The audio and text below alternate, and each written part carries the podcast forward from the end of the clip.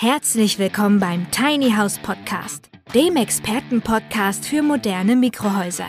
Von und mit Peter L. Pedersen. Wir bringen Ihnen die Vorteile von Minihäusern näher und sprechen mit Fachleuten aller Sparten. Und wir erklären Ihnen, welche baulichen, technischen und rechtlichen Voraussetzungen zu erfüllen sind, damit Ihr Traum vom Tiny House in Erfüllung gehen kann. Wir schauen uns auch so ein bisschen an, warum dieser Standardweg der meisten Tiny House Bauer nicht funktioniert, weil sie oft irrationale Vorstellungen haben von ihrem Tiny House Grundstück. Das heißt, sie haben die Vorstellung, sie stellen sich einfach neben einen Bauernhof oder sie stellen sich auf irgendwie eine Grünfläche oder irgendwie auf ein Freizeitgrundstück. Ja, nee, ist klar. Das sind natürlich völlig falsche Voraussetzungen und völlig falsche Vorstellungen über ein Tiny House Grundstück. Moin, moin, verehrte Tiny House Enthusiasten und hier kommt die nächste Folge zum Thema Tiny Houses Aufzucht und Hege. Also eigentlich dachte ich ja, dass ich mit meiner Folge 7 unter der Überschrift Wie finde ich mein Tiny House Grundstück eine Lösung schon geschaffen hätte, aber scheinbar war das nicht der Fall und deswegen müssen wir hier noch einmal etwas intensiver in die Materie hineingehen. Interessanterweise geistern immer noch die wildesten Vermutungen und Gerüchte in den sozialen Medien darüber, wie man ein Tiny House Grundstück findet und wir wollen uns ein paar anhören, um dann nachher eine konsequente Lösung anzupacken, die ihr auch selbst umsetzen könnt. Dabei soll die Betonung auf selbst liegen. In der letzten Grundstücksfindungsfolge habe ich genau das nicht getan, sondern euch Empfehlungen gegeben, wie ihr überhaupt einen Fachmann findet, mit dem ihr dann über euer Grundstück sprechen könnt und der dann die Aufgaben für euch übernimmt. Aber dazu nachher später, jetzt wollen wir erstmal ein bisschen Spaß haben. Hören wir einmal den netten Max Green, unseren Schnellsprecher, der noch schneller sprechen kann als ich. Hi und herzlich willkommen zum heutigen Video. Schön, dass du wieder dabei bist. Ja, heute geht es um das Thema Tiny Häuser und dem Kapitel Stellplatzsuche. Kaum ein anderes Thema ist stärker nachgefragt, über welchen Weg man denn ein geeignetes Grundstück sucht. Erzähle Freunden, Bekannten und vor allem deiner Familie von deinem Projekt. Denn nichts ist einfacher, als den Menschen zu erzählen, die dir nahestehen, die dich kennen. Und du kannst mir wirklich glauben, deine Freunde und deine Familie werden alles dafür geben, zumindest wenn sie dir gut gesonnen sind, also wenn Sie mir wirklich gut gesonnen sind, dann lassen Sie die Finger davon, weil das Thema Grundstückskauf viel zu heiß sein kann. Aber genau dafür ist ja diese Folge da, damit wir die Details einmal besprechen können.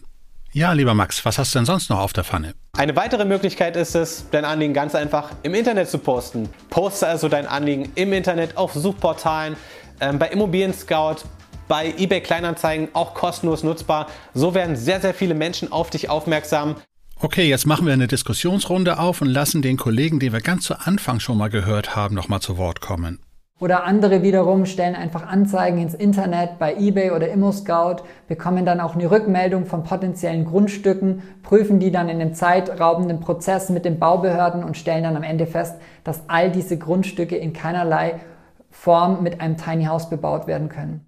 Ja, nee, ist klar. Jetzt wissen wir aber zumindest, wer diese bekloppte Idee aufgebracht hat, den Leuten zu sagen, sie mögen bitte Post bei Facebook aufbringen nach dem Motto, ich suche einen Tiny-Haus-Stellplatz, hat jemand Hilfe? Das Einzige, was darauf folgt, sind weitere Posts mit Ich lese mal mit, ich suche auch, ich suche auch, ich suche auch. Mehr kommt doch da nicht. Na komm, Max, das kann doch wohl nicht alles gewesen sein. Du hast bestimmt noch einen Tipp, oder? Wenn du jetzt nicht unbedingt ein Interesse daran hast, ein Grundstück zu pachten oder zu mieten, gibt es auch die Möglichkeit, ähm, dass du dich an Amtsgerichte wendest, die Versteigerung ähm, organisieren. Anlaufstellen dafür sind nicht nur die Amtsgerichte, sondern dafür gibt es spezielle Grundstücksauktionsfirmen, die bundesweit aktiv sind. Und selbstverständlich könnt ihr da durchaus ein Schnäppchen ergattern, wenn ihr genau professionell wisst, was da auf euch zukommt. Solche Grundstücke werden grundsätzlich nicht in Bebauungsplangebieten versteigert, weil die viel zu wertvoll sind und die gar nicht erst zur Versteigerung kommen. Das heißt aber, ihr wisst nicht, was auf dem Grundstück möglich ist, was erlaubt ist, ihr kauft die Katze im Sack. Und selbst wenn ihr das Risiko eingehen wollt, einen totalen Flop zu kaufen, dann solltet ihr daran denken, dass ihr das Bargeld mitbringt oder einen bankbesicherten Scheck mitbringt. Hier geht es nur um Barzahlung. Okay, mit solchen Tipps wollen wir den Max jetzt nicht entlassen, wir hören ihm weiter zu. Eine weitere Möglichkeit, deinen geeigneten Stellplatz zu finden, die wird von sehr, sehr wenigen, soweit ich weiß, genutzt. Kooperiere doch einfach mit Sparkassen und Immobilienmaklern. Ja, jetzt haben wir Butter bei die Fische gebracht. Das ist genau das, was ich auch schon empfohlen habe und was die meisten sich nicht zutrauen, weil sie nicht wissen, wie sie an die Leute herankommen sollen. Und das ist genau der Grund, weshalb wir hier noch eine Folge bringen, weil es auch in den meisten Fällen so nicht funktioniert, was ich auch erst lernen musste. Okay, Max, hast du noch einen für uns? Ja, erkunde die Gegend doch einfach selbst. Mit dem Fahrrad, zu Fuß, mit dem Auto, völlig egal. Fahr hin, guck dir die Straßen an, wo was steht, welcher Bauernhof vielleicht in der Nähe ist, welche große Grünfläche dort aufzufinden ist. Du vielleicht ein passendes Grundstück dort findest, auf eine Person triffst, die sogar interessiert ist, dir dabei zu helfen, die vielleicht sagt, ey, ich habe so viel Grünfläche da, du kannst dein Tiny House dort hinstellen. Ja, Grünfläche, Wiese, Außenbereich einfach wild hinstellen. Ohne Worte. Ja, und ihr werdet schon das Gefühl dafür bekommen haben, das Internet ist voll von tollen Tipps. Einen habe ich noch. Es gibt auch viele, also jedenfalls sehe ich das immer mehr, die das Ganze ohne Baugenehmigung machen, die das einfach irgendwo hinstellen und warten, soll da einer kommen. Solange du dich gut mit den Nachbarn verstehst und dich keiner verpfeift, ist das alles schicki. Aber es kann natürlich sein, dass dann wirklich mal jemand vorbeikommt und dann, dann ist doof. Nee, das wollen wir natürlich nicht. Wir wollen das ordentlich machen. Also fangen wir mal an.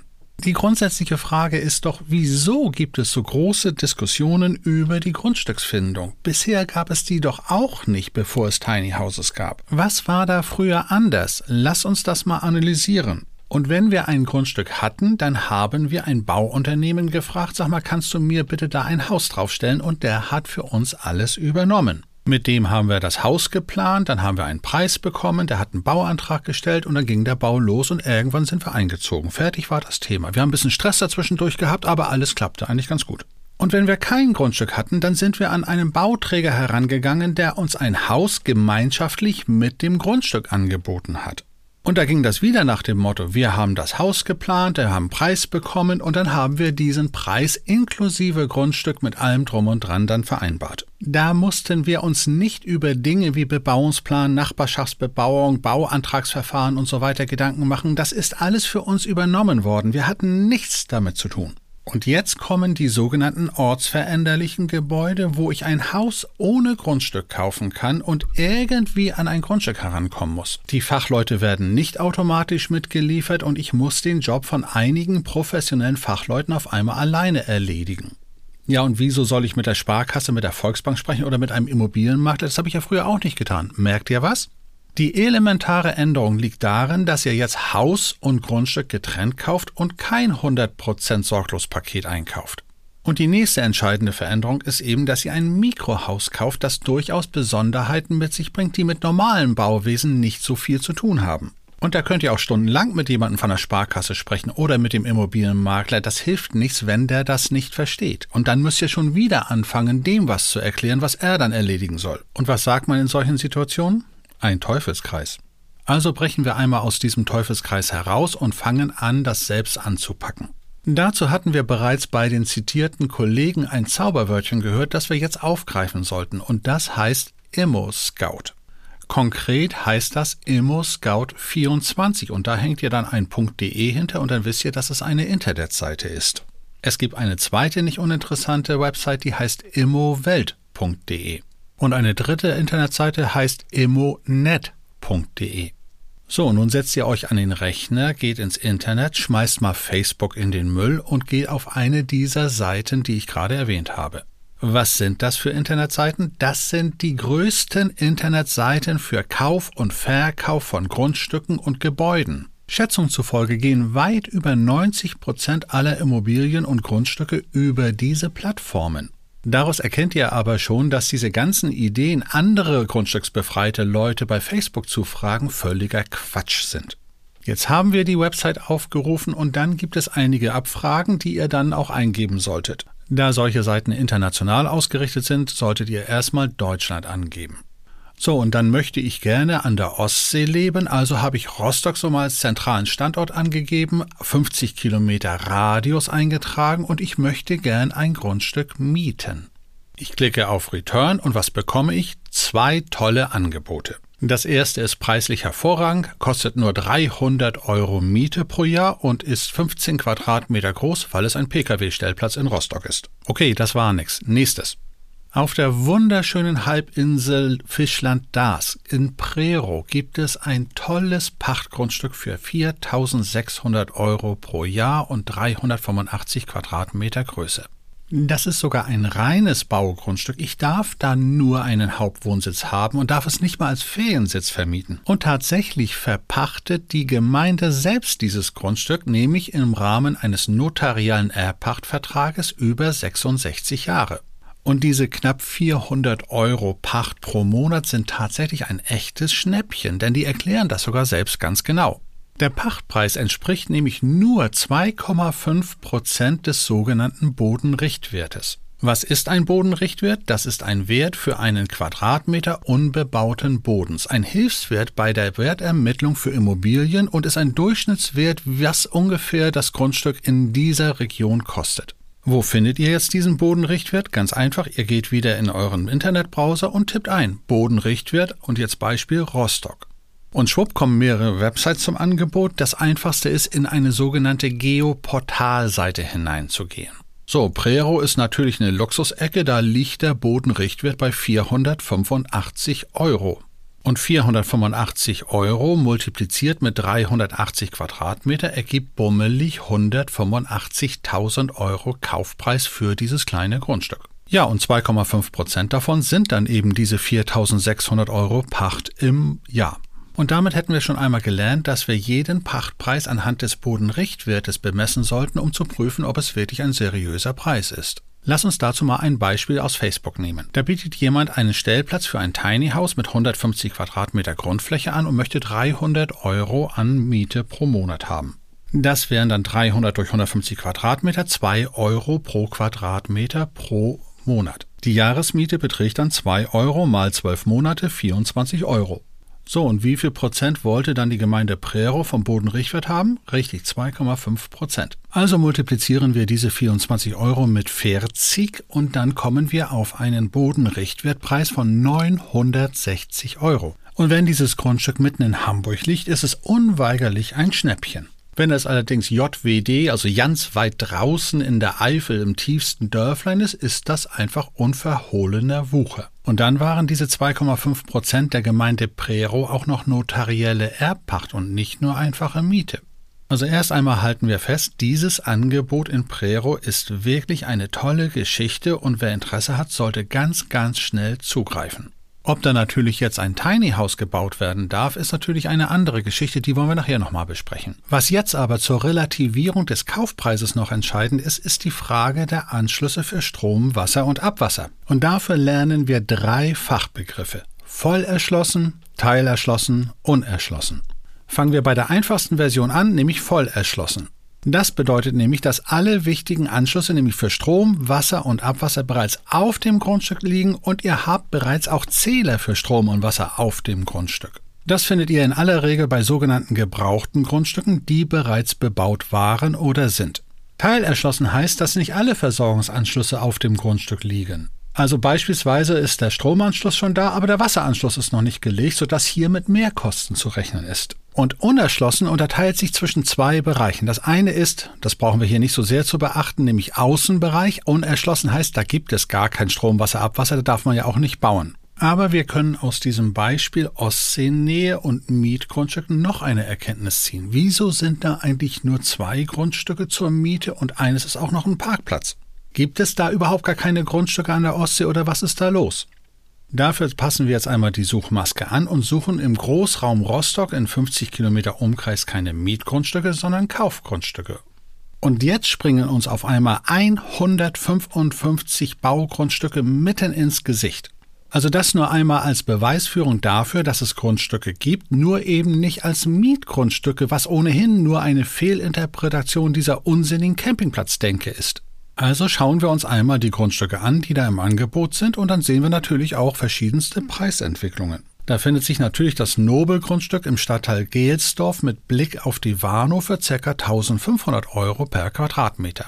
Das wunderschöne Baugrundstück in der Nähe von Warnemünde mit Blick auf die Ostsee liegt immer noch bei 1000 Euro per Quadratmeter. So viel übrigens zu den alten Träumereien, ich möchte gern ein Grundstück an der See. Je dichter an der See, desto exponentiell teurer. Also schauen wir uns etwas im ländlicheren Bereich um, ob es da etwas preislich Vernünftiges gibt. Ja, und spätestens hier sollten wir uns eine Frage stellen, die die ganze Zeit sowieso im Raume schwebt. Was darf überhaupt ein Grundstück kosten? Letztendlich ist ja nicht die Quadratmeterzahl entscheidend, sondern was das Grundstück insgesamt kostet. Also mein empfohlener Richtwert liegt bei 50 Prozent des Tiny Houses. Wenn also euer Mikrohaus zum Beispiel 120.000 Euro kostet, was ja als EH55 Effizienzhaus ab 1. Januar 2023 ohnehin Pflicht ist, dann ist die empfohlene Preisrange für das Grundstück circa bei 60.000 Euro anzusiedeln. Das Ganze natürlich wohlgemerkt ohne Nebenkosten, die kommen immer noch dazu. Dann lass uns mal sehen, ob wir in dieser Preisrange etwas finden. Und in der Kleinstadt Bützow, etwa 30 Kilometer von Rostock entfernt, gibt es ein Baugrundstück mit 477 Quadratmeter. Preis 49.000 Euro. Das sind also knapp über 100 Euro per Quadratmeter und die Erschließung ist erschlossen. Das heißt, die ganzen Ver- und Entsorgungsleitungen liegen bereits auf dem Grundstück. Und jetzt kommt der nächste Hinweis. Da steht dann immer bebaubar nach. Und da steht entweder Bebauungsplan oder Nachbarschaftsbebauung. Das Thema hatten wir schon einmal in einer bisherigen Folge ganz kurz hier repetiert. Existiert ein Bebauungsplan, dann hat die Kommune klare Regeln festgelegt, was hier wie gebaut werden darf. Als Kaufinteressent benötige ich also in jedem Falle diesen Bebauungsplan, den ich mir vom Verkäufer schicken lasse, damit ich sehen kann, was da überhaupt machbar ist. Und so ein Bebauungsplan ist schon eine ganz schön spannende Geschichte. Den solltet ihr versuchen, ein wenig auseinanderzunehmen. Hier im Podcast möchte ich nur auf einige Punkte eingehen. Ich habe euch aber in den Show Notes einen Link zu einer Lesehilfe für einen Bebauungsplan hinterlegt, den ihr unbedingt euch einmal anschauen solltet. Ein Bebauungsplan hat immer eine Karte, aus der hervorgeht, für welche Flächen er überhaupt gültig ist. Und dann gibt es einen textlichen Bereich, aus dem die Details hervorgehen, was denn wie genau nun gebaut werden darf. Das Entscheidende ist die sogenannte Nutzungsschablone. Das ist eine kleine Tabelle, in der Regel mit sechs bis acht kleinen Fächern. Ganz oben links steht immer eine Abkürzung bestehend aus ein oder zwei Buchstaben. Der wichtigste Buchstabe für euch ist W wie Wohngebiet. Da kann dann WA für allgemeines Wohngebiet, WR für reines Wohngebiet oder ähnliches stehen, aber dann ist es ein Baugrundstück für ein Wohngebäude. Steht da aber zum Beispiel GI, das heißt Industriegebiet, dann dürft ihr da gar nicht wohnen. Unten rechts in der Nutzungsschablone steht wieder der eine oder andere Buchstabe. Die lockerste Version ist, wenn da ein O steht. Das steht für offene Bauweise und da dürft ihr Einzelhäuser, Doppelhäuser und sogar Häusergruppen errichten. Offene Bauweise heißt dabei, dass Grenzabstände zu den Nachbargrundstücken einzuhalten sind. Je nach Bundesland und Landesbauordnung können das in aller Regel 3 Meter oder auch 2,50 Meter sein. Die Alternative dazu ist eine geschlossene Bauweise, das heißt, da muss ich keine Grenzabstände einhalten, aber das hat man nicht in Wohnsiedlungen, sondern das ist in den Innenstädten gegeben. Und der Vollständigkeit halber sind Häusergruppen Reihenhäuser mit mindestens drei Wohneinheiten. Sie sind also für Tiny Houses uninteressant. Steht da ein E, dann darf da nur ein Einfamilienhaus gebaut werden, also auch ein Tiny House. Steht da hingegen ein D, das steht dann für Doppelhaus, dann habt ihr schon mit einem Tiny House Probleme. Schön ist aber auch, wenn da ED steht, Einzel- oder Doppelhaus. Habt ihr also ein allgemeines Wohngebiet und Einzelhäuser dürfen gebaut werden, dann habt ihr schon die halbe Miete im Sack. So, und jetzt kommen wir zur Dachform, die unten links eingetragen ist. Und die gängigsten Abkürzungen sind SD für Satteldach, FD für Flachdach und PD für Pultdach. Und wenn da jetzt SD für Satteldach steht, dann könnt ihr euch mit einem Flachdach oder einem Pultdach auf den Kopf stellen, ihr kriegt keine Baugenehmigung. Es muss hier genau passen. Zusätzlich kann zu der Dachform auch die Dachneigung dort noch angezeigt werden, und zwar mit DN für Dachneigung. Und wenn da DN 40 steht, dann müsst ihr eine 40 Grad Dachneigung haben. So, das sollte für den ersten Überblick im Bebauungsplan erst einmal genügen. Alles weitere holt ihr euch bitte aus der Lesehilfe heraus, weil es da noch weitere Punkte gibt, die durchaus wichtig sein können. Generell gilt aber, je älter der Bebauungsplan ist, desto lockerer sind die Restriktionen. Und je jünger der Bebauungsplan ist, desto intensiver haben sich die Gemeindevertreter, die er bei der letzten Kommunalwahl gewählt hat, ausgetobt. Und wenn ihr euch darüber aufregen wollt, dann schimpft in diesem Falle ausnahmsweise nicht über das Bauamt, die setzen nur den Quatsch um, den eure gewählten Vertreter in der Gemeindevertreterversammlung einfach mal beschlossen haben. Und auch wenn es spannend sein mag, so einen Bebauungsplan lesen zu können, bitte geht zu eurem Architekten und lasst den nochmal durchschauen, ob der irgendwo noch einen kleinen Kinken findet. Das Schöne an einem Bebauungsplan ist eben, dass klare Regeln herrschen und ihr genau wisst, was ihr tun dürft und was ihr nicht tun dürft. Schwieriger wird es, wenn ihr in dem Verkaufsangebot für das Grundstück lest bebaubar nach Nachbarschaftsbebauung. Der fleißige Zuhörer von mir wird schon bereits wissen, dass es sogenanntes 34er Gebiet, genannt nach dem Paragraphen 34 Baugesetzbuch. Und hier wird es etwas komplex. Euer neues Haus muss sich jetzt nämlich der Nachbarschaft, nämlich dem Ortsbild anpassen. Und das gilt insbesondere für die Dachform und auch für die Fassade. Aber was das genau und konkret bedeutet, bietet der Bauaufsicht, die euren Bauantrag jetzt genehmigen soll, einiges an Spielraum. Und das macht es beim Kauf eines Grundstücks so brandgefährlich, sodass es nur eine einzige Möglichkeit gibt, die wirklich sauber und seriös funktionieren kann.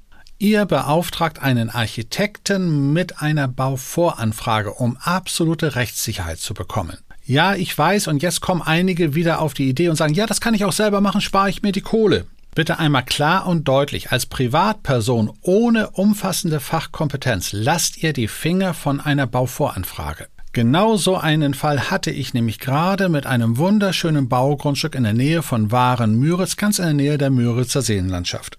Konkret hatte ich ein Grundstück gefunden, 650 Quadratmeter Dorfrandlage, Südhang, das heißt Sicht in Mecklenburg-Vorpommern, zwei Kilometer über Wiesen, Felder und Wälder. Die Fakten waren Innenbereich, also reguläres Bauland, Nachbarschaftsbebauung und bestehender Bauvorbescheid. Der Preis war ein Hammer, 20.000 Euro, also knapp über 30 Euro per Quadratmeter. Ich habe mir die Unterlagen kommen lassen und mir den Bauvorbescheid angesehen. Dazu war eine kleine Skizze beigelegt, ein kleines Quadrat auf dem Grundstück sollte zeigen, wo das Haus hin sollte. Die Frage hieß, darf auf diesem Grundstück ein Haus gebaut werden? Ja, Herrgott Sakra, das ist Bauland, da brauche ich nicht extra zu fragen, ob ich auf dem Bauland bauen darf. Die Antwort war entsprechend sinngemäß, ja, Sie dürfen auf Bauland bauen, alles weitere regeln wir beim Bauantragsverfahren. Ja, welche Dachform darf ich denn dort bauen? Welche Fassade muss ich einhalten? Wie ist das mit der Geschosszahl? Eingeschossig, zweigeschossig, dreigeschossig, was darf ich da tun, was muss ich lassen? Es gilt also grundsätzlich, eine Bauvoranfrage muss so detailliert detailliert wie möglich gestellt werden. Ansonsten könnt ihr ihn in den Müll werfen. Ja, und was ist, wenn dann so ein nutzloser Bauvorbescheid existiert? Ganz einfach, ihr stellt eine neue Bauvoranfrage. Und hier kommt natürlich der nächste Haken ins Spiel. Ihr müsst jetzt mit einem Hersteller sprechen, der euch genau sagt, wie groß die umbaute Fläche ist, Breite mal Länge, was für eine Dachform da ist. Und genau das muss ja jetzt in der Bauvoranfrage eingebaut werden. Das heißt, eine enge Zusammenarbeit mit eurem Tiny House Hersteller ist unabdingbar. Und auch hier wieder zurück zu Facebook, wenn da steht hier, ich habe was zu vermieten, Baugenehmigung ist vorhanden. Quatsch, wofür dann eigentlich? Also ihr merkt, es sind so viele Fakes unterwegs, seid bloß vorsichtig, lernt lieber selbst und seht zu, dass ihr selber euch ein Grundstück sucht. Fangt also einfach mal an, etwas zu suchen und ihr findet das eine oder andere. Und natürlich werdet ihr in der Anfangsphase noch etwas ungeübt sein, das ist völlig normal. Aber akzeptiert bitte, dass auch so eine Bauvoranfrage in jedem Falle 300, 400 Euro kosten wird. Ihr werdet einfach investieren müssen, wenn ihr eine Chance haben wollt, ein sicheres Grundstück zu finden. Der professionelle Architekt, der sich bereits mit Tiny Houses auskennt, ist natürlich dann eine besondere Hilfe, dem ihr vielleicht die Unterlagen zuschickt und sagt, schau mal drüber, sag mir, ob es geht. Der wird dann für so eine Baurechtsvorprüfung möglicherweise so um die 90 Euro pro Stunde verlangen und er benötigt ein, zwei, drei Stunden, um das Ganze hinzubekommen. Die solltet ihr investieren, die sind gut angelegt. Solltet ihr keinen Tiny House erfahrenen Architekten kennen, meldet euch bei uns, wir helfen da natürlich gerne. Und solltet ihr euch selber jetzt sagen, ich brauche noch ein bisschen mehr Informationen, dann bitte klickt in der Podcast-App auf den Knopf Folgen, damit ihr jedes Mal informiert werdet, wenn ich eine neue Folge hochlade und ihr noch mehr Informationen von mir bekommt. Und jetzt sucht euch einfach ein paar interessante Grundstücke heraus, schreibt die Verkäufer oder auch die Makler an und fordert einfach Informationen an. Üblicherweise antworten die innerhalb von ein, zwei Tagen, also habt ihr genügend Zeit davon zu träumen, richtig schöne, positive, konstruktive Antworten zu bekommen für euer zukünftiges Tiny House Grundstück. Ich drücke euch die Daumen, viel Erfolg, alles Gute und bis zum nächsten Mal, euer Peter Petersen.